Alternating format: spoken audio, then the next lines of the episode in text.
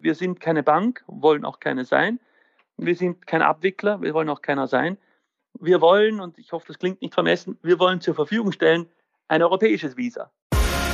Der Sponsors Podcast im Dialog mit Sportlern, Unternehmern und Visionären über das Milliarden-Business Sport. Mit Philipp Klotz und Daniel Sprügel. Hallo und herzlich willkommen zum Sponsors Podcast. Heute spreche ich mit Christian Pirkner. Christian ist CEO und Investor bei Bluecode. Ähm, er hat aber auch noch ein Leben davor und in der Zeit war Christian Pirkner erfolgreicher Unternehmer im Silicon Valley. So unter anderem Gründer von Jazam. Ihr könnt euch vielleicht noch erinnern an die Musik-App, die die Lieder erkannt hat. Er hat aber dann noch ein, zwei andere Unternehmen äh, gehabt, hat dort erfolgreiche Exits hingelegt mit einer dreistelligen Millionensumme und ist dann nach zwölf Jahren als Multimillionär dem Silicon Valley den Rücken gekehrt und wieder zurück nach Europa, in seiner Heimat, dann auch nach Österreich gekommen. Heute ist er, wie gesagt, äh, CEO von Blue Code, die an der Zukunft des mobilen Zahlens in Europa arbeiten. Also neuer Sektor äh, geht in das Payment-Sektor. Er glaubt daran, dass Banken und der Payment-Bereich in einer großen Transformationsprozess ist und da auch dort wieder Disruption stattfindet. Das also der große rote Leitfaden in seinem Leben. Auch hier drohen die amerikanischen Großunternehmen wie Apple, Google, Visa, die Weltherrschaft ein Stück weit an sich zu reisen und europäische Banken zu verdrängen. Bluecode will einen europäischen Gegenentwurf bauen, damit nicht Gleiches passiert wie im Online-Marketing und wir nicht abhängig sind von den großen US-Unternehmen und an jeder Weggabelung dann wieder Zoll entrichten müssen. Was hat das alles zu tun mit dem Sport? Äh, der Sport ist für Bluecode ein ganz wichtiger Leuchtturmbereich. Äh, Bluecode arbeitet bereits mit zahlreichen Vereinen zusammen, so unter anderem mit dem 1. FC Köln, mit FC Augsburg, aber auch mit dem Adler Mannheim und will diesen Bereich deutlich ausweiten. Was können die den Clubs äh, anbieten? Die Kosten für das Payment sind deutlich geringer. Die Clubs können die Payment-Angebote dann in ihre Apps integrieren. Sie können Mehrwertprogramme für ihre Fans aufsetzen. Sie können das alles integrieren dann auch in ihre eigene CM-Datenbank und äh, zu guter Letzt auch an jeder Transaktion mitzuverdienen. Also, ich nehme euch jetzt mit in ein extrem komplexes, aber auch spannendes Thema Payment in der Transformation. Viel Spaß mit dem Interview mit Christian Peckner. Hallo Christian Pirkner, um die Person und, und, den Gründer und Unternehmer Christian Pirkner kennenzulernen, ist auch nochmal spannend, vor allem sein früheres Leben vor Blue Code kennenzulernen, denn da hat er schon einiges erreicht, äh, war sehr viel im Silicon Valley unterwegs, hat eine App, ein, ein Unternehmen entwickelt, das, glaube ich, viele von uns kennen. Insofern herzlich willkommen, Christian Pirkner, und stellen Sie sich doch gerne mal selbst vor, was hat es damals in dem Silicon Valley auf sich mit Ihnen? Vielen Dank, Herr Klotz. Äh, noch danke für, für diese Möglichkeit, beim Podcast dabei zu sein. Ja, äh, richtig. Ich bin gleich nach dem Studium in die USA. Also ich habe in San Francisco dann äh, als völliges Grünhorn begonnen, in, in der Technologiewelt zu, zu spielen, darf man wirklich so sagen. Es waren die verrückten 1999er Jahre, wer sich da erinnert, das war kurz vor dem Platzen der Dotcom-Bubble. Und war eine unglaublich spannende Zeit und da waren einige Industrien, die mitten in diesem Hype, also in diesem äh, Silicon Valley Hype, disrupted wurden, wie man so schön sagt. Und ich war halt zufällig in einer dieser Industrien reingerutscht. Das war die Musikindustrie. Und ich glaube, viele der Zuhörer werden sich vielleicht erinnern an Napster, wie damals in wenigen Monaten Millionen und Dutzende und Hunderte Millionen von Liedern über diese ersten Plattformen ja, gestohlen wurden und eine ganze Industrie war in Aufruhr, wie man dieser Digitalisierung der Musikindustrie begegnet.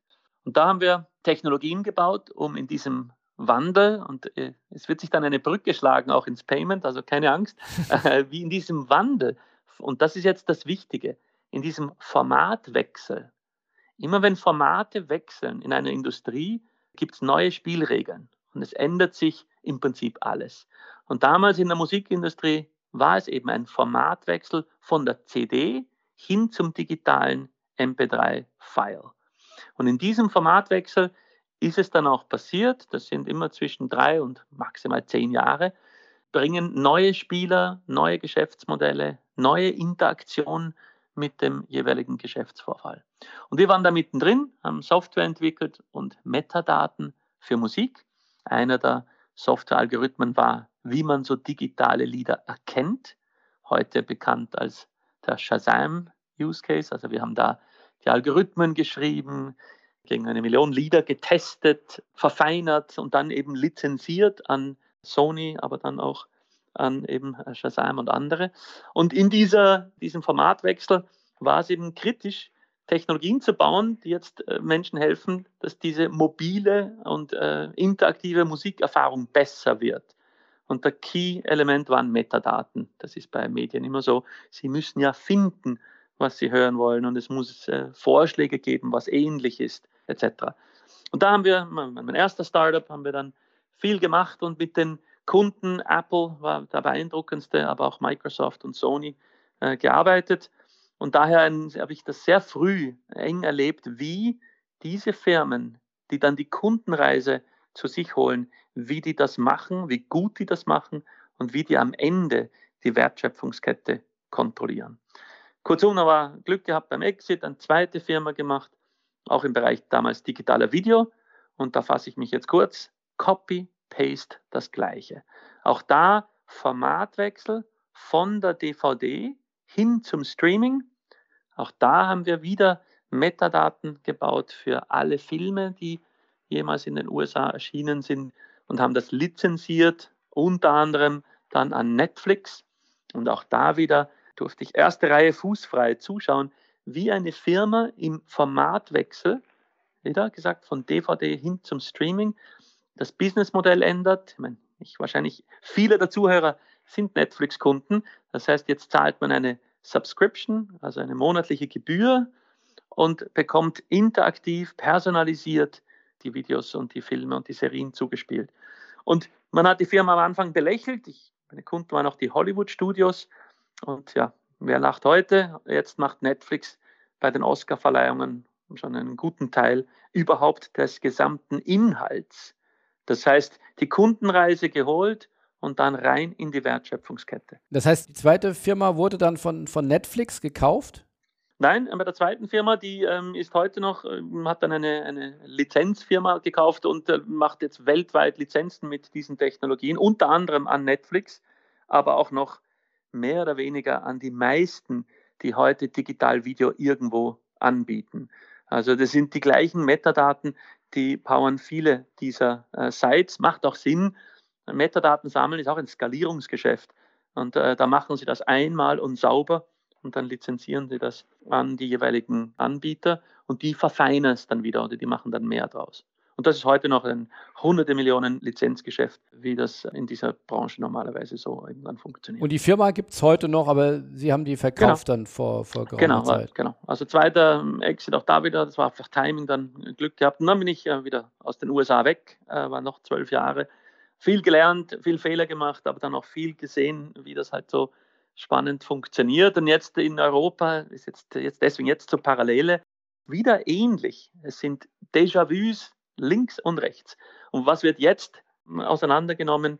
Die Payment-Branche. Das kommt natürlich viel später als jetzt damals die Musik und Videos, weil im Payment ist ein hochregulierter Bereich und da hat es auch schon sehr dominante Spieler, nämlich diese Regelwerke, die das Payment kontrollieren. Und da möchte ich jetzt nicht zu theoretisch werden, aber es ist schon spannend, wenn Sie heute bezahlen als Europäer dann zahlen sie mit dem Euro. Und das ist ein, eine Währung, die wir hier grenzüberschreitend äh, in Europa uns selber organisiert haben. Sobald Sie aber eine Plastikkarte in die Hand nehmen, dann braucht es ja auch hier wieder Regeln. Wie kommt das Geld von Ihnen am Ende zum ersten FC Köln für die Wurst und Cola? Wie funktioniert das? Und diese Regeln, die schreiben eben nicht wir Europäer.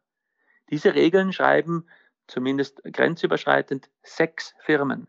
Die Visa, die Mastercard, die Diners, die Amex, also vier aus den USA.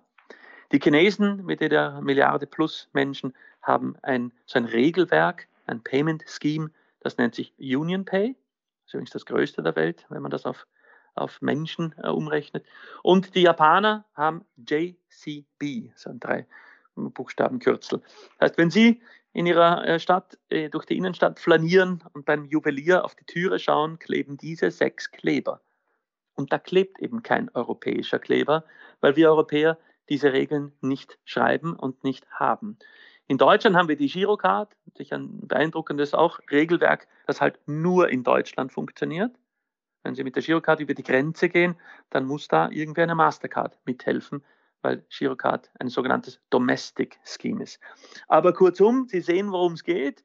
Jetzt geht diese Karte ins Telefon, weil ich glaube, wir alle nehmen an, in den nordischen Ländern ist schon längst gang und gäbe, aber auch bei uns in der Dachregion und generell in Europa wird über die nächsten drei, fünf Jahre sehr, sehr viel des Zahlungsverkehrs ins Mobiltelefon wandern. Und jetzt wird auch eben diese Industrie digitalisiert mit einem Formatwechsel.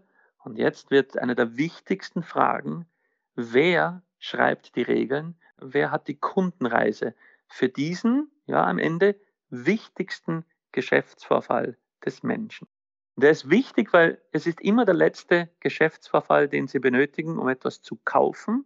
Und er ist deswegen auch wichtig, weil er häufig ist. Er ist deswegen wichtig, weil er mit Geld zu tun hat.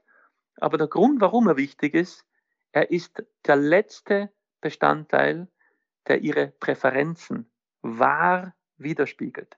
Da, wo ihr Geld hingeht, da kann jemand ablesen, wer sie sind und was sie mögen.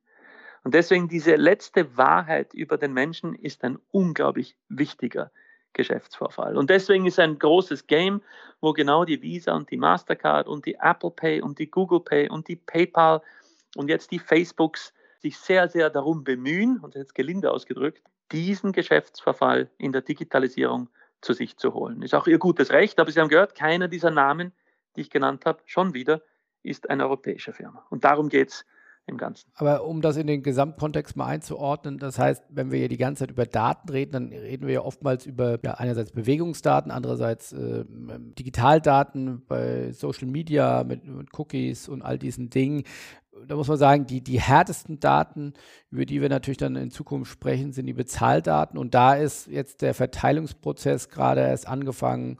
Ja, das äh, Wettrennen hat erst gerade begonnen. Einerseits gerade begonnen, richtig, aber in einer digitalen Welt gehen die Dinge recht schnell und einige Entscheide, die sind dann sogenannt pfadabhängig. Das heißt, wenn sie einmal nach links abbiegen, dann wird es dann gefährlich, ob sie jemals wieder nach rechts können. Und äh, in Europa ist jetzt so, wir haben zwei Tendenzen. Die eine ist, weil wir Europäer kein eigenes Regelwerk haben, baut sich jetzt darauf auf, haben wir auch keine sogenannten Super-Apps. Also wir haben in Europa kein Alipay wie die Chinesen oder WeChat. Das heißt, in Europa ist diese fragmentierte Struktur des Kontinents schon mal interessant. Und gleichzeitig haben wir keine Regeln, wie das gehen soll. Und gleichzeitig haben wir Banken, die dann natürlich vielleicht aus Mangels Alternative oder auch aus Kundenwunsch äh, die Apple Pays und Google Pays mitmachen. Also auch eine gute Sache, sind ja tolle Produkte, aber dann beginnt der Zug schon in eine gewisse Richtung zu fahren und diese Richtung ist dann recht schwer wieder in den Griff zu bekommen, weil Sie haben es gesagt, die Zahldaten am Ende, das sind wirklich eine ganz andere Kategorie von Qualität. Denn Sie können am Internet chatten, liken, tweeten, posten den ganzen Tag lang.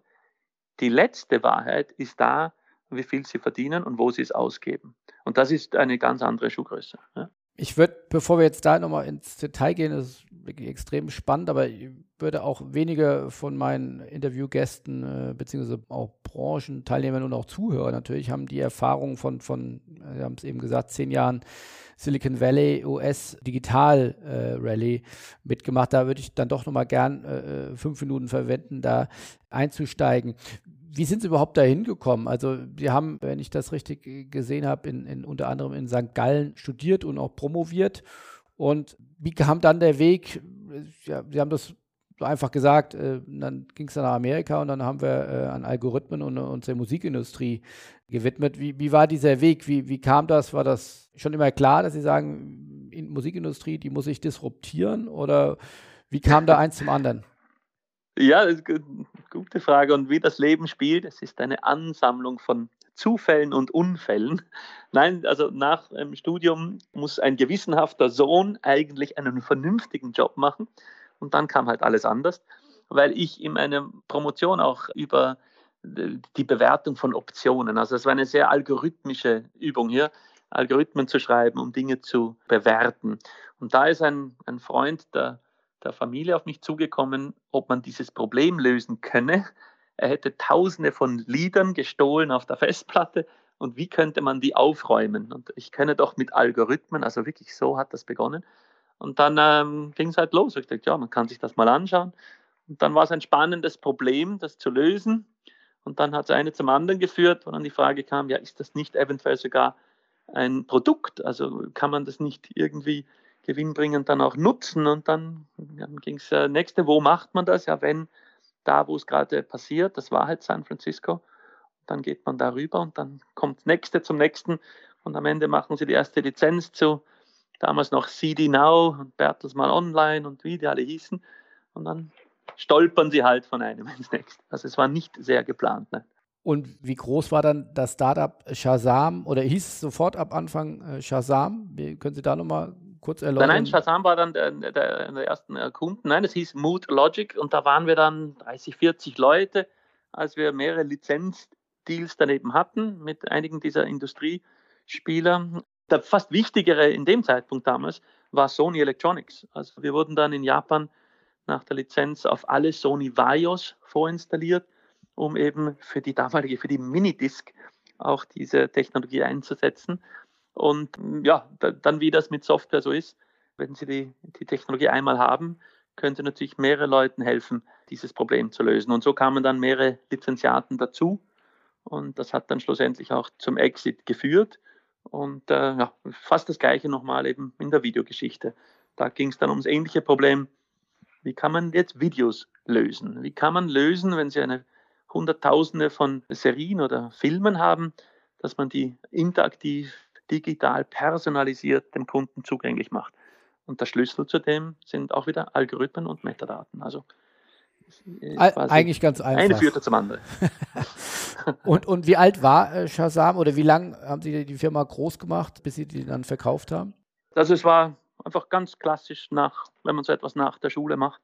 Aber insgesamt waren es dann, glaube ich, insgesamt waren es noch zwölf Jahre in den USA. Und wenn Sie das jetzt mit heute vergleichen, wenn man sieht, für welche astronomischen Werte Unternehmen dann an die Börse gehen, siehe Airbnb oder auch Übernahmen stattfinden.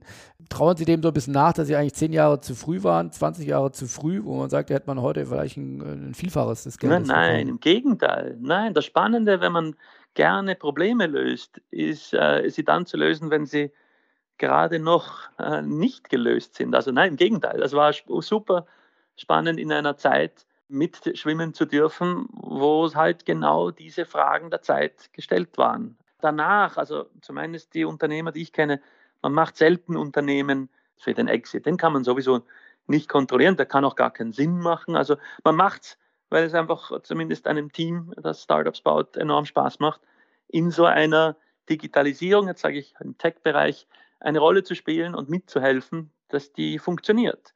Und diese Passion, die ist das, was einen treibt. Also war, war da damals so und richtig. Heute sind teilweise äh, recht beeindruckende ähm, IPOs und, und Mergers, aber häufig sind das dann nicht mehr, weil spannende Probleme gelöst werden, sondern jetzt geht es um Skalierung. Das heißt, wer kann mit den Dingen, die schon jetzt gebaut wurden, noch mehr rausholen, noch mehr Menschen in die Lösung bringen. Auch spannend, aber bei weitem nicht so spannend wie die Lösung selber mit zu definieren. Also sie hat dann nie gereizt, das Unternehmen dann noch größer zu machen, noch, noch weiterzubringen. Also das war schon Teil dann auch der Idee, ein Problem zu lösen, erfolgreich zu machen, dann aber auch zu verkaufen. Ja, zumindest in, in ab einem gewissen Zeitpunkt kann das Sinn machen. Wie gesagt, das muss nicht immer sein, aber ab einem bestimmten Zeitpunkt kann es Sinn machen, wenn damit die Verbreitung der Technologie noch schneller vonstatten geht. Und wie gesagt, es sind auch häufig in einem Team dann nicht immer die gleichen Leute, die etwas erfinden, wie die, die etwas dann skalieren. Wie gesagt, es hängt von Fall zu Fall unterschiedlich. Es macht auch riesig Spaß, Dinge äh, groß zu machen und es muss nie zu einem Exit kommen. Also es hängt immer, es ist sehr fallabhängig, ob es sinnvoll ist für die Lösung oder nicht sinnvoll. Aber das heißt, wenn Sie sagen, zweimal erfolgreichen Exit bei solchen großen und dann auch erfolgreichen Firmen, das heißt schon mit Exit-Bonifikationen, die sicherlich im dreistelligen Millionenbereich dann waren. Äh, in den Größenordnung war das, korrekt. Äh, aber wie gesagt, äh, auch auf einer Reise bei einem Startup ist natürlich, haben sie Investoren dabei, da haben sie Kunden dabei. Also das Spannende an, an Startups, zumindest ich mache es so mein ganzes Leben von der Uni, ist, ist wirklich die Reise an sich, nicht unbedingt das finale Ziel. Weil, wie gesagt, das finale Ziel hängt sehr viel von auch der Umgebung ab, von Timing, von, von auch Zufällen. Also Prinzip geht es darum, die Reise an sich sinnvoll äh, zu gestalten und dann passiert irgendetwas, was dann am Ende auch wieder Sinn macht. Und Sie haben dann auch, um, um das nochmal abzuschließen, dann auch bei der, bei der Videounternehmung, wenn Sie sagen, Sie haben mit Netflix zusammenarbeitet, dann auch damals schon die, die CEOs dann oder den Reed Hastings und, äh, kennengelernt oder mit denen auch zusammengearbeitet. Das sind durchaus dann bekannte Kollegen aus der damaligen Zeit.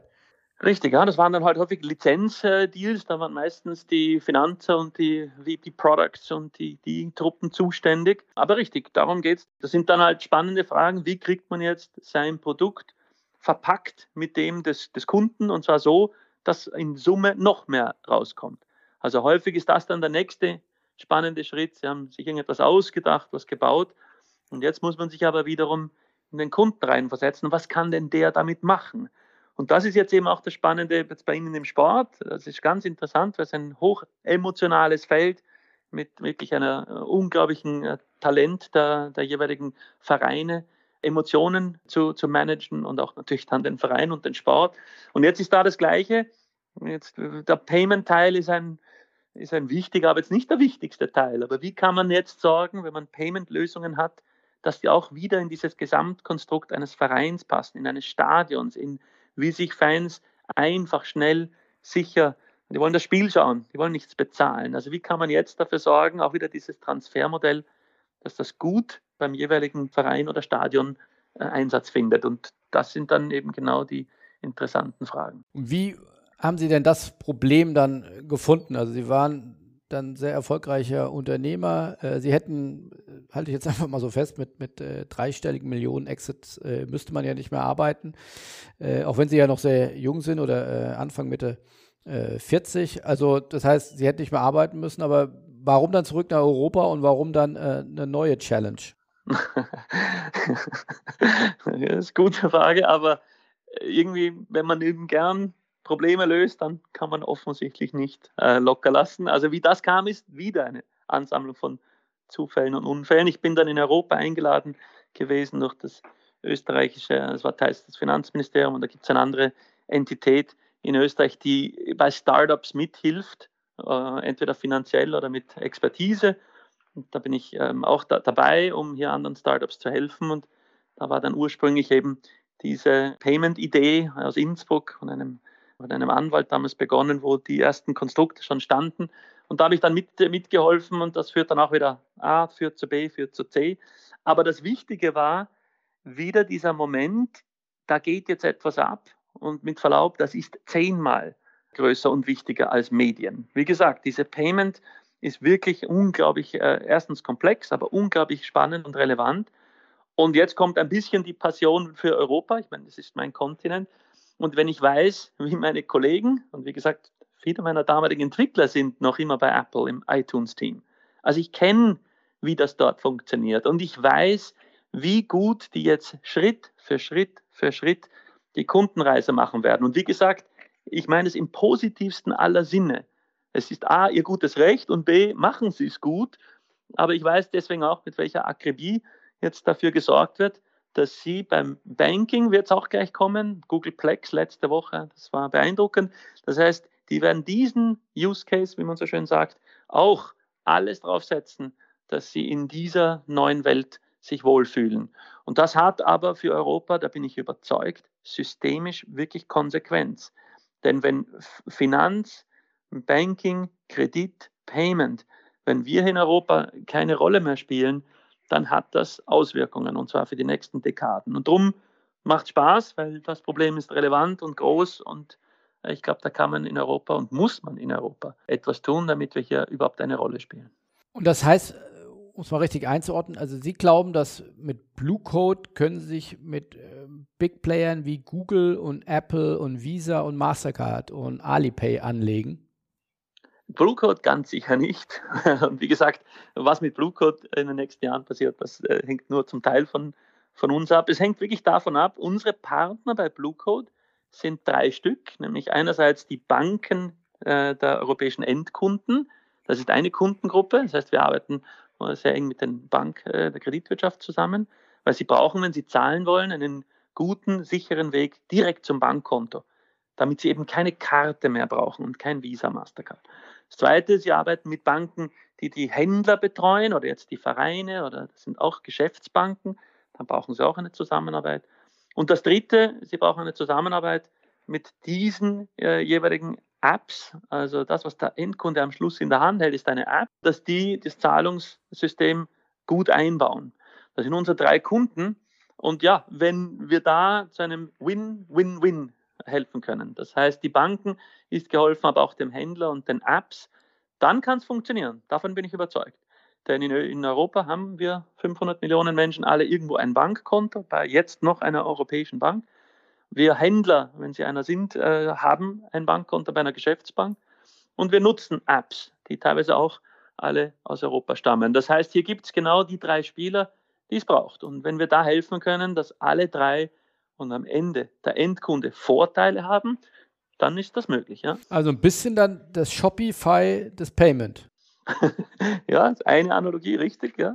Und dann steigen wir doch da, sind wir ja vorhin abgebogen, nochmal ein. Dann erklären Sie mir doch bitte nochmal en Detail und vielleicht für einen Branchenfremden, wie dann dieser Bezahlprozess, äh, wir waren ja vorhin in Köln im Stadion mit einer Wurst, wie läuft der ab? Ich habe mein iPhone dabei, habe Apple Pay oder wie, wie, wie läuft der Bezahlprozess ab in den unterschiedlichen Schritten? Also je nachdem, äh, mit welchem System Sie bezahlen, leicht anders. Das heißt, wenn Sie zum Beispiel mit, mit unserem System, mit Blue Code aus der FC Köln App heraus bezahlen, dann haben Sie als Fan die App, in der Sie eben viel Information über den Verein, die letzten Spiele und die nächsten Spiele finden. Und ein Bestandteil ist auch gleich das Bezahlen aus der App. Wenn Sie da drauf äh, sehen Sie einen Barcode in blauer Farbe, deswegen Blue Code. Und diesen einmal gültigen Barcode, der lebt nur vier Minuten lang, können Sie bei der Kasse zeigen aus Ihrem äh, Mobiltelefon. Der Kassierer wird abscannen und damit ist auch eine Zahlung bereits vom Konto bei Ihnen äh, geschehen. Hinter den Kulissen bewegt sich das Geld von Ihrem Konto auf ein zentrales Konto, ein sogenanntes Settlement-Konto, wieder bei, einer, bei der Hessischen Landesbank. Und die schiebt das weiter an die Bank des FC Köln. Das heißt, Bluecode hält hier nie Geld. Bluecode weiß auch nicht, wer Sie sind als Zahler. Das ist vielleicht noch einer der wichtigsten Punkte. In unserem Regelwerk herrscht Anonymität. Das heißt, äh, nur äh, Ihre Bank weiß, wer Sie sind. Und so ist eben unser Modell aufgebaut dass wir nach europäischen Regeln versuchen, effizient das Geld von A nach B zu bekommen und dass diese Regeln eben keinerlei Einfluss mehr haben von, äh, von anderen Parteien, die da eventuell mitlauschen wollen oder mitverdienen wollen, sondern dass die Wertschöpfung in Europa bleibt und auch die Daten. Okay, dann können wir gleich nochmal über die Alternativen sprechen, äh, aber äh, nochmal tiefer reingehen oder beziehungsweise was Ihnen selbstverständlich ist oder was ja, glaube ich, heute noch nicht so selbstverständlich ist, dass, sag mal, Fans äh, oder Vereine für ihre Fans Payment-Angebote in ihrer App anbieten können. Also sie kommen dann als, mhm. ja, sag ich mal, White-Label-Lösung und also aber der Fan bekommt nicht mit, dass er jetzt auf Blue-Code-Technologie das äh, durchführt, sondern er glaubt, sag ich mal, oder es ist so gemacht, dass ich äh, meine, ich bin in der 1. FC Köln-App und das ist eben ein, ein Dienstleister, der ist Blue Code und ich, ich zahle aber in der, in der Köln-App dann meine Bratwurst. Ja, einerseits richtig, wir überlassen die Kommunikation, wie das an den Mann bzw. an die Frau gebracht wird, dem jeweiligen Verein. Aber in der Tat, als rechtlich, als Zahlungsinstrument, das ist Blue Code, steht, ist der Code immer in der gleichen Farbe, in Blau, und es steht ganz klein beim Code unten drunter, es ist ein Blue Code, das muss auch nach dem Regelwerk so stehen. Das heißt, wir hatten neulich, wir sind auch beim FC Augsburg äh, integriert und da zum Beispiel, ja, beim Auswärtsspiel können die Augsburger nach Köln und dort im Stadion Köln bezahlen. Und wenn es die Fans wüssten, ja, könnten die jetzt, ich mache jetzt ein weites Beispiel, aber auch ins Flugzeug steigen, wenn man denn bald wieder darf, und in Wien eine Sachertorte kaufen, äh, weil da auch Blue Code akzeptiert wird. Das heißt, es bleibt schon ein offenes System. Das ist eben auch unser Ziel, dass wenn jeder in Europa hier einen Beitrag leistet zum Payment, dass wir am Ende ein großes Ganzes schaffen, weil im Prinzip glaube ich nicht, dass ein Kunde in jeder App wieder sich neu für irgendwas anmelden möchte, wo er dann wieder nur an einem Ort bezahlen kann. Das ist häufig äh, nicht die beste der Kundenlösungen. Aber Sie haben recht, inwieweit dann in diesem Fall jetzt ein Verein kommuniziert, dass es auch anderswo geht, das überlassen wir dem Verein. Aber ich muss ja einmal die Konnektion hinbekommen, oder? Ich muss doch Richtig. dann in der FC Köln-App einmal sagen, dem, das Konto anhängen, genau. Das Konto anhängen. Wie funktioniert das? Also das heißt, ich hänge da mein, mein, hinterlege dort meine Kontodaten und dann führen Sie die Konnektion durch? Nein, wir das? wollen die Kontodaten nicht haben, weil das wären laut Datenschutzgrundverordnung eben auch wieder persönliche Daten. Wie wir es machen ist, Sie sagen, Sie wollen Ihr Konto anmelden und jetzt leiten wir zu Finanzdienstleistern eben entweder gleich Ihrer Hausbank, die das ermöglicht, indem Sie dort, also das ist dann schon in der App, aber Sie sind in einem Browser in der App, geben Sie Ihren Login, Passwort TAN zum Online-Banking ein. Aber wie gesagt, das ist auf Ihrer Bank-Webseite. Und äh, sobald Sie das erfolgreich machen, also wir erfahren den Prozess nicht, aber am Ende schickt uns dann die Bank und sagt, da ist ein Kunde jetzt drin, hier ist die Kundennummer. Das heißt, dass wir nicht Namen oder Ihre Kontonummer erhalten, sondern nur eine Nummer, eine, eine eindeutige. Und mit der wird in Zukunft werden Ihre Zahlungen abgewickelt. Das ist äh, der, der eine Regelfall, wenn die Bank beim Blue Code-System mitmacht. Wenn, wenn Ihre Hausbank nicht mitmacht, dann nimmt irgendein anderer Finanzdienstleister Ihre Daten auf, um dann auch eine Lastschrift von Ihrem Konto zu ziehen.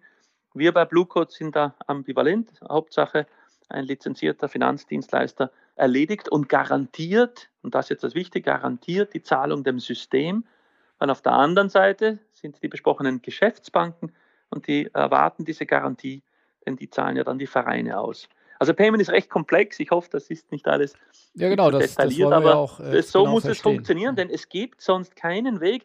Vielleicht das Einfachste bei Analogie ist zu sagen, wenn Sie irgendwo in, in, in Deutschland etwas kaufen, ob beim Würstelstand oder im Galeriekauf, dann nehmen Sie ja die Ware mit. Also für Sie ist das ganz normal als Kunde und gehen raus.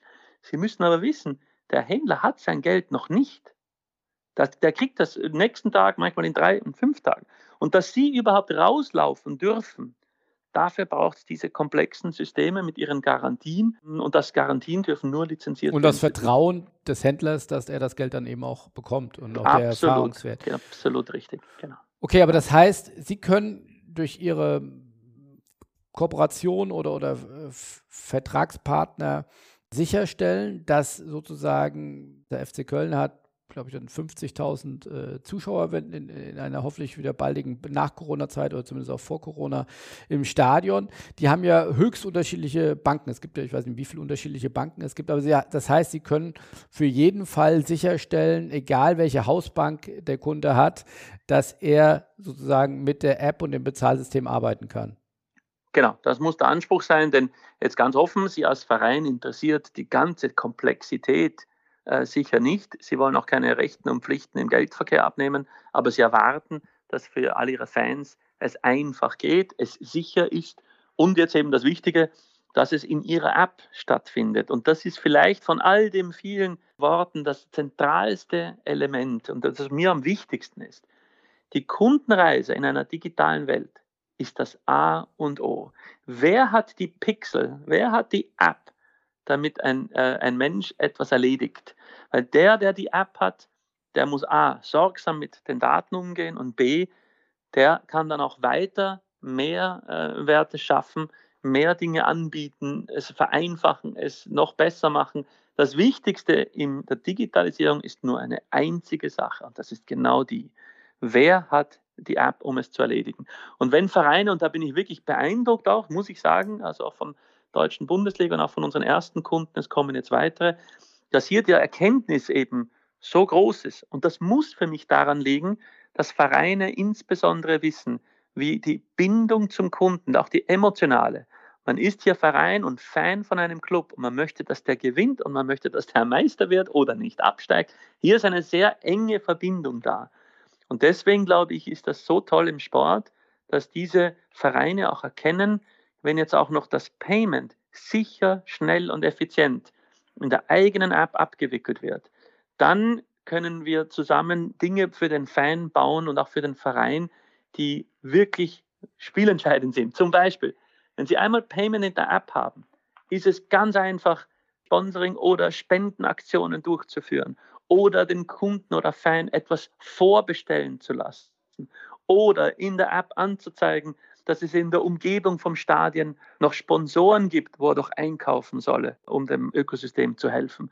Oder Restaurants, die vor dem Stadion sind, dass man vorbestellen kann und das Essen nach dem Spielende mitnehmen kann. Ich glaube, Sie sehen, wo ich hin will.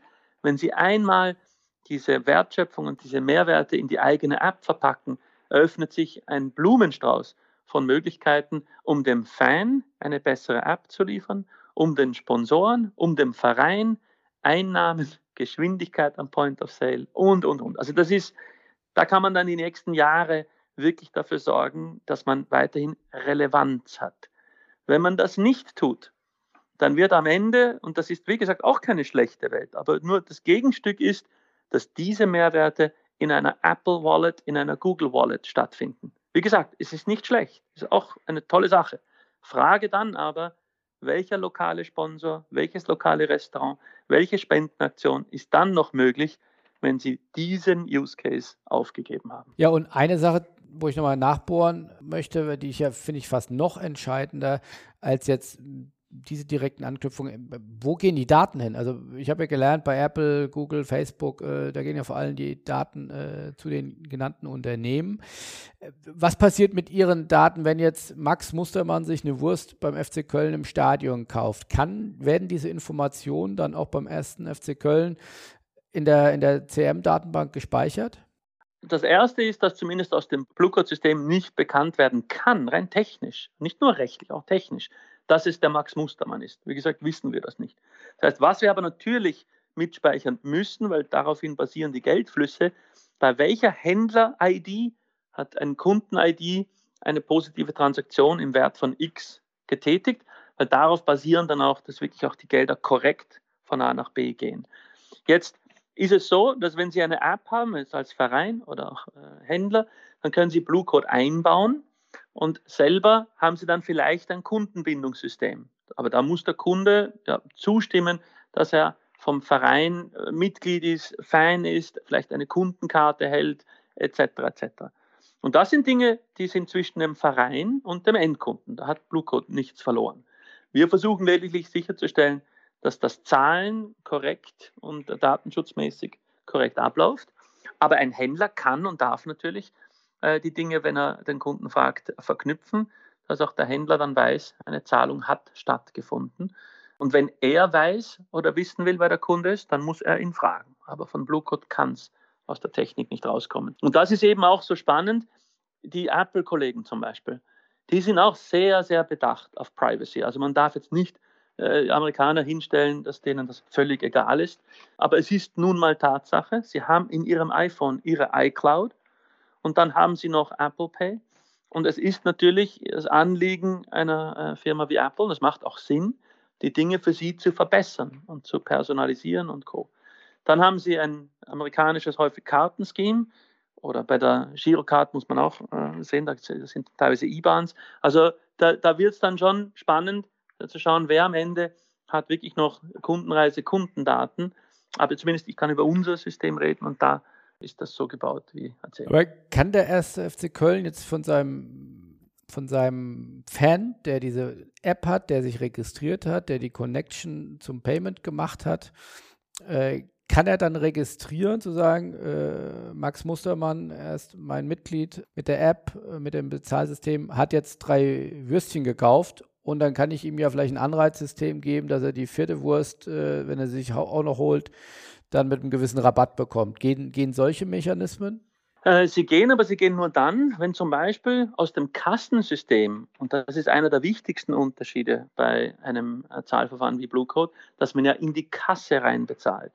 Und da haben wir durchaus Händler, die den Blue Code sogar einscannen lassen, bevor der Warenkorb geschlossen ist.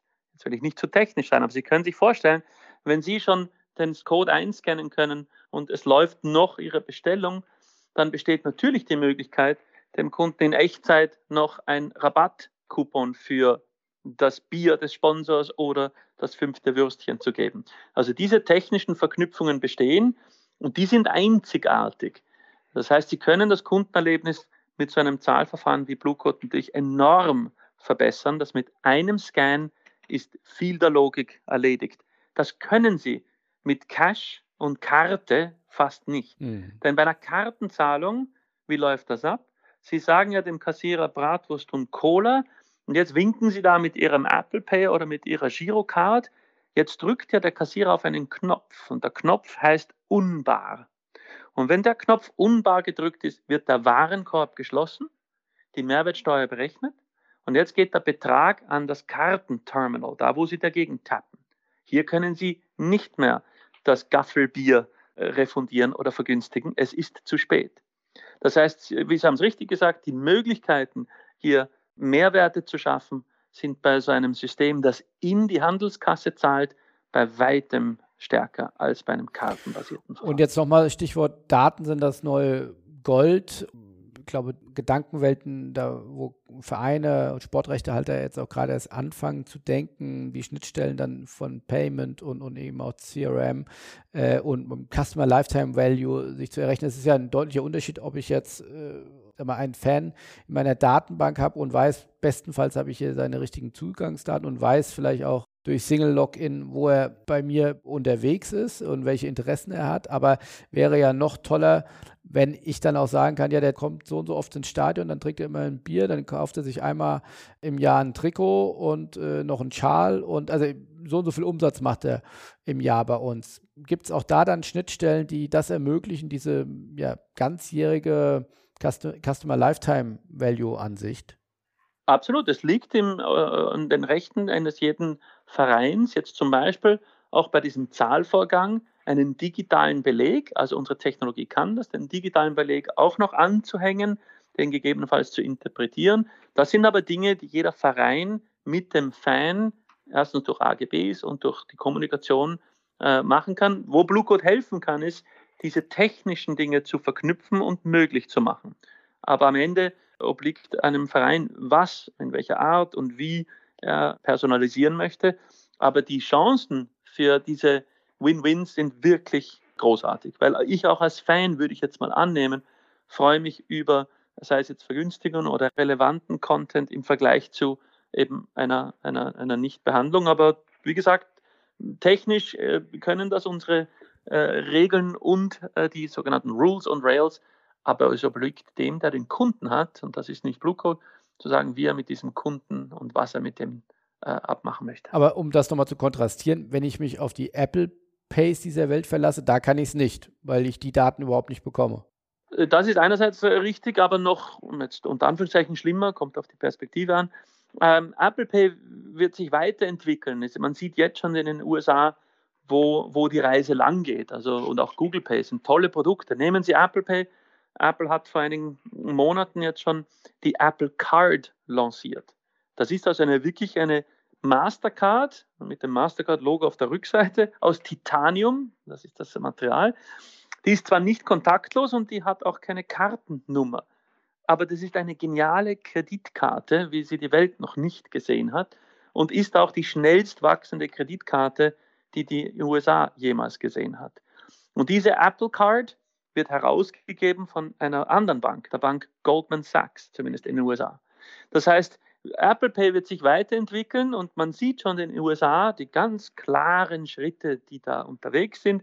Und das ist eben, so wie wir es bei Musik und Video gesehen haben, mehr von der Kundenreise, mehr von der Wertschöpfungskette, durchaus im Sinne des Kunden. Also Apple ist hier nicht, tut hier nichts Böses, aber zu verbessern. Und wenn Sie diese Apple Card dann benutzen, dann können Sie Ihr nächstes iPhone auf Kredit bezahlen oder bekommen ihr den Apple Care günstiger. Also Sie sehen, es ist dann auch das gute Recht demjenigen, der die Kundenreise hat, den Kunden in seine Welt zu holen. Und das ist eher die Gefahr, wenn man als europäisches oder sage ich mal deutsches Kreditinstitut oder als Händler, wenn man eine Kundenbeziehung hat, wenn man eine App hat, ist unsere Ansicht, dann sollte man dazu trachten, den Kunden in seiner Welt glücklich zu machen und nicht dazu trachten, den Kunden äh, irgendwo abzugeben. wenn er dies möchte, dann absolut soll er dies tun. Also es soll immer jedem Kunden frei sein, wie er wo zahlen möchte. Aber zumindest, das ist unser Hauptcredo, braucht es einen Plan B, wenn man den Kunden eben selber bei sich tolle Dinge anbieten will. Also dann möchte und sollte man im, in der Führerkabine sein und nicht in der Zuschauertribüne. Und das nochmal auch nochmal abzuschließen, was wir eben hatten, also in der ersten FC Köln App, äh, da wird der Blue-Code gescannt. Äh, durch die vorherige Konnektion hole ich mir die 4 Euro für die Wurst. Äh, die wird dann weiter transferiert an das äh, Geschäftskonto vom ersten FC Köln. Und da kommen aber dann nicht 4 Euro an, sondern 3,98 Euro, gehe ich davon aus, oder, oder was auch immer man da prozentual abzieht, äh, weil das ist ja wahrscheinlich euer Geschäftsmodell. Ihr verdient dann an der Transaktion, richtig? Das ist richtig, aber läuft leicht anders. Das heißt, Sie bekommen die 4 Euro als Verein, denn das macht Ihnen Ihr Controlling einfacher. Wenn Sie jeden Abend und jede Woche und jeden Monat sehen, so viel sagt meine Kasse, habe ich einkassiert und in der Tat, so viel kam identisch an der Überweisung an. Aber richtig, im Nachgang gibt es dann eine Rechnung von dem jeweiligen Zahlungsanbieter, also von der Geschäftsbank vom jetzt FC Köln oder Adler Mannheim. Und auf dieser Rechnung sind die Gebühren die geholfen haben, diese Transaktionen zustande zu bringen. Und an diesen Gebühren verdient richtig zum Teil Blue Code mit, aber auch, und jetzt wird es dann spannend, aber auch der App-Provider, also auch der, der Blue Code in die App integriert hat. Und das ist dann häufig eben wieder der Verein selber. Das heißt, man bezahlt etwas für die Transaktion, sehr kompetitiv, aber jetzt erhält man auch noch etwas zurück weil Blue Code im Prinzip immer in Zusammenarbeit, äh, in Kollaboration mit dem stehen will, der, äh, der es wagt und der möchte, die Kundenreise gut auszugestalten. Das heißt, Sie haben als Verein natürlich neben den Kosten der Transaktion haben Sie trotzdem für Ihre digitalen Efforts auch eine Einnahmequelle, die Sie dann wieder weiter investieren können, entweder in Kundenvorteile oder in neue Funktionalität. Und über wie viel Prozent sprechen wir da? Also ich, ich glaube, bei einer Kreditkarte kennt man ja wahrscheinlich mit vielen Diskussionen mit seinem Taxifahrer, sind es, glaube ich, zwei, drei Prozent, die dann äh, nicht ankommen. Ja, und da sind wir bei einer Blue-Code-Zahl eigentlich, also nicht einmal ein Bruchteil davon, denn wir sind ein kontobasiertes Verfahren und kein kartenbasiertes. Das heißt, bei Blue Code muss man eben nicht eine Visa oder Mastercard oder Apple bezahlen. Und äh, ich glaube, alle Teilnehmer wissen, bei Apple Pay verdient Apple sehr, sehr gut mit. Und weil diese Teilnehmer im Blue Code System keine Rolle spielen, sind wir nicht, nicht einmal in der Nähe von den Zahlen, die Sie gerade gesagt haben, sondern weit darunter. Das ist aber Betriebsgeheimnis oder ist das? Nicht Geheimnis, nein, wir machen die Preise nicht. Blue Code ist das System. Der Preis bei einer Transaktion macht immer die Händlerbank mit ihrem Händler aus. Das heißt, Blue Code ist auch bei der Preisgestaltung nicht involviert. Lediglich, wenn die Händlerbank die Transaktion verkauft, dann wird rückgeführt anteilig an die Teilnehmer, die mitgeholfen haben. Und das ist eben die Händlerbank, die Endkundenbank, der Blue Code und die App. Die vier wird aufgeteilt, was auch immer da verdient wurde. Wenn das weniger ist, verdienen wir alle weniger. Wenn das mehr ist. Das heißt, es wird separat verhandelt? Also sagen wir mal, Nein, die Regeln schreiben vor, wie die Aufteilung ist, aber der, der, Kund, der, der Preis zum Verein, den, den können und äh, wir haben keine Rechtsbeziehung direkt zum Verein, was die Zahlung betrifft. Wir sind das, nur das Regelwerk dahinter. Okay, wenn der erste FC Köln könnte sich ja jedes Jahr neu entscheiden, wo, wo die, seine Geschäftsbank, also er sagt mit der Kölner Sparkasse beispielsweise. Häufig sind Händlerbanken, die kennen Firmen wie PayOne oder die Volksbank in der Ortenau oder ähm, eine Concardis. Also die, die Geschäftsbanken sind diejenigen, die Blue Code anbieten können und das sind dann auch diejenigen, die die Preise mit ihren Händlern verhandeln. Also in der Tat komplex an, an der, an der ja, Stelle. Ja, Payment ist eine recht komplexe Industrie in der Tat. Und das versuchen wir eben rauszunehmen, diese Komplexität, dass ein Verein im Prinzip nur unser SDK, wie es heißt, in die App integrieren muss. Das dauert zwischen ein und zwei Mannwochen. Und dann kann er auf den Knopf drücken und loslegen. Und er erhält dann einfach Geld, wenn Transaktionen sind. Aber viel wichtiger, dann erhält er die Möglichkeit zu innovieren, weil das Zahlen ist schon verpackt in der App. Wie wichtig ist das Thema Sport für Blue Code? Ähm, einerseits enorm wichtig, weil was Blue Code natürlich am meisten Freude hat, ist an Händlern bzw. Apps, die die Bedeutung verstehen von, von Kunden und die, wie wichtig es ist, Kunden gute Erlebnisse zu bringen, Dinge einfacher, besser, schneller zu machen. Und das merken wir, ist in dieser Branche wirklich äh, weit verbreitet und auch da, also nicht nur an Augsburg, Köln, aber auch an äh, die Adler Mannheim ein großes Dankeschön an alle, die da mitmachen. Also bei Adler Mannheim ist auch in der SAP-Arena SAP stark dabei. Und da sehen Sie einfach auch mit dem Caterer, Aramark und Co. Also da sehen Sie tolle Firmen, die unglaublich viel arbeiten, dass diese Kundenreise besser und besser wird. Zum Beispiel das Kassensystem bei einer Adler Mannheim kommt von SAP, auch ein ausgeklügeltes Punktesystem, um den Kunden was Tolles zu bieten. Dieses Punktesystem ist jetzt eben verknüpft mit der Zahlungsfunktion von Blue Code und da können wir im Team schon Dinge bauen, die Spaß machen. Und darum, Sport ist uns deswegen wichtig, weil es da genauso Teilnehmer gibt, die die Bedeutung des Ganzen verstehen und die auch Innovation vorantreiben wollen. Ist natürlich jetzt dramatisch mit Corona. Also muss sagen, die Branche tut uns wirklich leid und wir versuchen halt mitzuhelfen, wenn da wieder die Toren aufgehen, dass die Prozesse noch besser, noch schlanker sind und dass mehr beim Verein übrig bleibt. Denn äh, die haben es jetzt wirklich äh, nötig. Und nochmal ein Blick auf, auf Ihr Geschäftsmodell. Das heißt, Sie verdienen nur an den prozentualen Anteilen der Transaktion. Das, das ist das Geschäftsmodell Richtig. und Stichwort Disruption. Die Mastercards und Visas, die, die Kreditkarten leben noch auf dem hohen Ross, streichen sich viel ein. Und Sie sagen, das geht mit, mit anderen, besseren Prozessen, kann ich da mich auch mit deutlich weniger begnügen. Und das ist, sage ich mal, die Disruption auch dieses Geschäftsmodells. Richtig. Und jetzt ohne die Kollegen dort irgendwie schwarz zu malen, die haben natürlich ein weltweites System, da gehört sehr, sehr viel dazu, das effizient laufen zu lassen. Und da sind eben noch Karten, bei Karten ist sehr viel Betrug. Also da ist sehr viel rundherum. Bei Blue Code haben wir jetzt einfach den Luxus, zwei Dinge zu tun. Das eine ist, das Regelwerk selber mit unseren Partnern zu bestimmen. Und das zweite ist, die ganze Vergangenheit äh, links liegen zu lassen. Wir können direkt vom Konto mobil oder auch wie man so schön sagt, mobile first können wir schnell Innovation betreiben.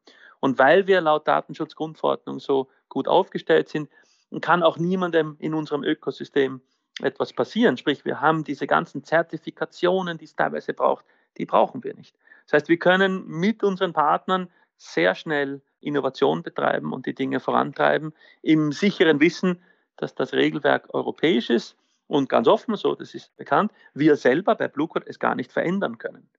Das heißt, jetzt äh, sind viele, ich glaube, mehr, mehr als 300 Banken äh, dabei. Das ist jetzt eine gemeinschaftliche Übung. Da kann niemand mehr den anderen äh, kontrollieren. Also im, im Schlechten kontrollieren. Also zum Beispiel Gebühren einführen, die es vorher nicht gab. Das geht alles nicht. Wie groß kann das alles noch werden mit, mit Blue Code, wenn Sie sagen, da ist jetzt äh, große Disruption in dem ganzen Payment-Markt, äh, wird vieles durcheinandergewirbelt. Was, was ist Ihr großes Ziel? Wo kann das hinführen? Da wieder zweiteilige Antwort. Sie erinnern sich an den Beginn des Podcasts. Wir erfreuen uns, und das meine ich wirklich so, an dieser Reise jetzt hier, hier wirklich fundamental etwas für unsere Partner äh, schaffen zu können. Jetzt, wo kann das hinführen am Ende? Also am Ende des Tages ist eben Zahlungsverkehr ein enorm häufiger und wichtiger Prozess. Und jeder Endkunde in Europa, jede Bank äh, ist mittendrin, sich gut zu überlegen, wie sie Payment machen möchte. Das heißt, das Problem ist groß genug, die Chance ist groß genug. Die Frage ist, ob wir in Europa den Willen, den Einsatz, äh, die Innovationskraft haben, diesen Geschäftsverfall zusammen und dann nach Hause zu holen oder zu Hause zu lassen. Das ist die große Frage. Wenn wir da Ja antworten, ja, dann ist das ein enorm großer Markt. Also Sie können sich vorstellen, eine europäische Payment-Lösung auch in Zusammenarbeit mit anderen. Also Bluecode ist da, ist da nicht der einzige. In Schweden mit, gibt Swish, in der Schweiz gibt Twint. Wir haben mit diesen Firmen jetzt eine Vereinigung, wie wir da interoperabel werden. Also da gibt es enorm viele Spieler. Aber ich sage nur, es ist riesig und wenn wir Europäer sagen, das lohnt sich, da machen wir jetzt gemeinsam, dann ist es äh, eine ganz, ganz tolle, große Geschichte, die wir in Europa erledigen können. Wenn wir sagen, nein, und ich kenne einige Teilnehmer, die sagen, das braucht man gar nicht mehr anfangen, das ist der Apple und Google machen das schön, wir wünschen viel Glück, dann äh, ist das auch eine, auch eine Strategie. Aber dann, äh, zumindest meine persönliche Erfahrung, die ich im Valley erlebt habe, ich weiß, die Kollegen werden es gut winner, machen. The die winner takes it all. ja. Und was sagen die Politiker? Die müssten doch da hellhörig werden, oder? Politiker einerseits ja und ist auch wirklich viel passiert, aber noch mehr, und jetzt da kann man von der EU halten, was man will, also aber in Brüssel ist eindeutig angekommen, dass europäisch Zahlen eine der wichtigsten Initiativen der nächsten Jahre ist. Neben Digitalisierung, Grün, also Umwelt, ist auch genau dieser Zahlungsverkehr in konstant Arbeitsgruppen. Also ich verbringe fast jede zweite Woche mit Kommission, EZB, Payment Council und wie die Gremien alle heißen, um zu schauen, dass wir hier äh, alle zusammen doch etwas hinbekommen. Also in Brüssel ist das Thema relevant, akut und auch angekommen. Jetzt ist die Frage, ob eben, das ist die zentrale Frage, wir Europäer sind eine Ansammlung von vielen Ländern, Kulturen und Sprachen. Schaffen wir da alle etwas Gemeinsames zu, zu, in dem, zu erledigen? Oder ist halt ähm, das nicht unseres? Und das werden wir in den nächsten fünf Jahren wissen. Aber Sie machen das ja, auch das ist gar nicht jetzt despektierlich gemeint, aber Sie stellen das natürlich so dar, äh, das ist wichtig für Europa, ist bestimmt so und kann man eigentlich ja als Europäer nur Ja sagen. Aber es ist ja auch für Sie eine Unternehmung auch äh, sowohl ein zeitliches als auch ein finanzielles Invest. Wie kann denn sich Blue Code auch entwickeln? Also es gibt ja andere äh, wirklich sehr gefeierte Startups von im Finanzsektor. Sicherlich machen die was deutlich anderes wie Sie, aber von N26 bis, bis Klarna, die ja teilweise Milliardenbewertungen haben. Hat Blue Code auch so ein Potenzial, so groß zu werden? Wenn Sie N26 wirklich beeindrucken, da haben Sie es auch in der Digitalisierung, die Kundenreise übernehmen und wirklich tolle Firma mit beeindruckendem Management. Aber was N26 am Ende ist, ist eine Bank. Wenn aber die Bank mit ihren Kunden bezahlt, dann bezahlt Mastercard-Karte. Also auf, die, auf den Payment-Geschichten ist hier nichts. Und das Gleiche ist auch bei Visa, bei Klarna hat Visa investiert, es ist die Visa. Sprich, es gibt in Europa viele unglaublich beeindruckende, auch im Milliardenbereich bewertete Firmen. Aber jetzt ganz unten, zumindest auf dem Payment-Teil, ist das einfach äh, Amerika anders angemalt. Ich bin jetzt ganz provokant, ich hoffe, das, äh, das eckt nicht an. Das heißt, äh, es, es, ist genauso, Sie haben beeindruckende Firmen, die diese Zahlungen abwickeln. Äh, vor, vor einem Jahr noch hat man Wirecard, aber es gibt also Adyen hochgradig beeindruckend. Es gibt einige europäische Firmen, die die Zahlungen abwickeln. Aber wie gesagt, die wickeln Visa, Mastercard und Co. ab. Das heißt, Blue Code spielt ein bisschen in einem anderen Segment. Wir sind keine Bank, wollen auch keine sein. Wir sind kein Abwickler, wir wollen auch keiner sein. Wir wollen, und ich hoffe, das klingt nicht vermessen, wir wollen zur Verfügung stellen ein europäisches Visa. Und jetzt kommt es darauf an, ob die, die Teilnehmer etwas damit anfangen können. Eben auch Banken. Also das ist im Prinzip wie eine andere Spielwiese. Und daher, die ist groß. Jedes Payment Scheme, das ich kenne, ist mehr als 300 Milliarden wert.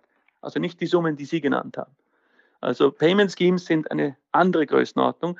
Frage aber, ob wir in Europa, wir oder andere oder zusammen das hinbekommen oder ob wir Europäer halt nur darin bleiben, die amerikanischen Systeme anders anzufeierbeln. Aber verstehe ich es richtig, wenn Sie es schaffen, dieses europäische Visa zu bauen, dann hätte das ein Potenzial von dreistelligen Milliardenbetrag an Wert. Wie gesagt, das ist jetzt nicht die, die, also in Theorie ist ein Payment Scheme, ein Regelwerk, natürlich etwas anderes als eine Bank, die eines nutzt. Aber wie gesagt, Blue Code an sich, bin jetzt auch also in einem öffentlichen Podcast, ich bin ganz offen. Blue Code an sich ist ein netter Wikipedia-Eintrag. Es ist nämlich eine Idee, es ist Technologie und die bringt am Ende des Tages nichts. Es bringt dann, wenn unsere Partner dies wünschen und möchten. Sprich, wenn Vereine wenn Geschäftsbanken, wenn Händlerbanken den Mehrwert sehen, denn in einem Blue Code-Verfahren verdient die Kundenbank mehr Geld, als hätte sie die Transaktion mit Apple Pay gemacht, weil sie muss eben nicht diese Gebühren bezahlen. Und der Händler zahlt weniger, als wenn die Apple-Transaktion mit der Mastercard Credit Card passiert wäre. Und der Verein verdient noch dazu. Sprich, im Blue Code-Fall gewinnen alle, das heißt, wenn, gewinnen wir alle, aber wir alleine sind nicht viel wert. Denn äh, wenn die anderen nicht mitmachen, dann sind wir in fünf Jahren ein netter Wikipedia-Eintrag. gut, aber das ist ja bei jedem Startup so, oder? Na gut, einige Startups machen bewusst ein B2C, also einen Endkundenansatz. Ja. Also die nehmen Gelder auf und investieren, um den Endkunden zu überzeugen. Wir nehmen unsere Gelder und investieren in die Technologie und in das juristische Konstrukt und bieten es jetzt an denen, äh, die die Kundenreise äh, haben wollen. Das sind Banken, Händler, Vereine, wer immer hier den Kunden kennenlernen möchte und ihm bessere Wege anbieten will. Das sind die Partner, die am Ende Blue Code und damit zusammen erfolgreich machen. Und da müssen wir halt gut sein, damit wir zeigen können, dass es das wert ist, hier zu innovieren. Dann abschließend nochmal zumindest mal so, so ein Sum-up sozusagen von der jetzigen, von dem jetzigen äh, Blue Code. Wie viele Mitarbeiter sind Sie? Gibt es da auch öffentliche Informationen, äh, Umsatz, Bewertung? Äh, wo, wo, steht da Blue Code aktuell? Wir sind jetzt ca. 60 Mitarbeiter und nein, wir sind noch, also wir sind privat finanziert. Das ist eben genau einer der Vorteile vom Blue Code Konstrukt, dass hier einige Investoren dabei sind, die das wirklich aus Überzeugung tun. Das heißt, wir haben hier keinen institutionellen Investor, der zum Beispiel nach äh, Exit und Co. drängt, sondern wir sind wirklich bei der Sache, um uns die Zeit und die Technologie und die Einsätze zu, mit den Partnern zu ermöglichen, damit dieser Plan B funktioniert. Das ist uh, die Zielsetzung. Und Sie sagen, in fünf Jahren wissen wir, wohin die Reise geht. Absolut. Und es ist, ich, ich habe es halt schon zweimal erlebt, klar, wie die Dominos fallen. Also das alles kommt nicht aus dem Blauen. Es war relativ vor drei Jahren abschätzbar, wie unsere ersten Banken begonnen haben mitzumachen, dass das so kommen wird. Jetzt kommt so und die Geschwindigkeit erhöht sich. Die, die Zeit für alle, die sich mit Payment beschäftigen, ist hier und jetzt. Und ähm, ja, in fünf oder zehn Jahren muss man dann nicht unbedingt annehmen, dass man die Welt dann neu erfindet. Die, die, die Regeln werden jetzt äh, jetzt gemacht. Dann vielen Dank für den sehr offenen Einblick, für die wirklich beeindruckende Reise vom Silicon Valley über ja, dreistellige Millionen Exits, über eine, eine große Idee für das europäische Payment-Regelwerk äh, bis hin zum, zu den Anwendungen im Sport. Äh, vielen Dank, Christian Pirkner, und, und liebe Grüße. Wo, wo sitzen Sie? In, in Wien, oder? Jetzt bin ich gerade in Wien, korrekt. Wir haben auch Lockdown. Ja, okay. Dann äh, ja, eine gute Zeit und auf hoffentlich sehr bald. Vielen Dank Ihnen und äh, Gruß und Dank an die Zuhörer. Bis dahin. Tschüss.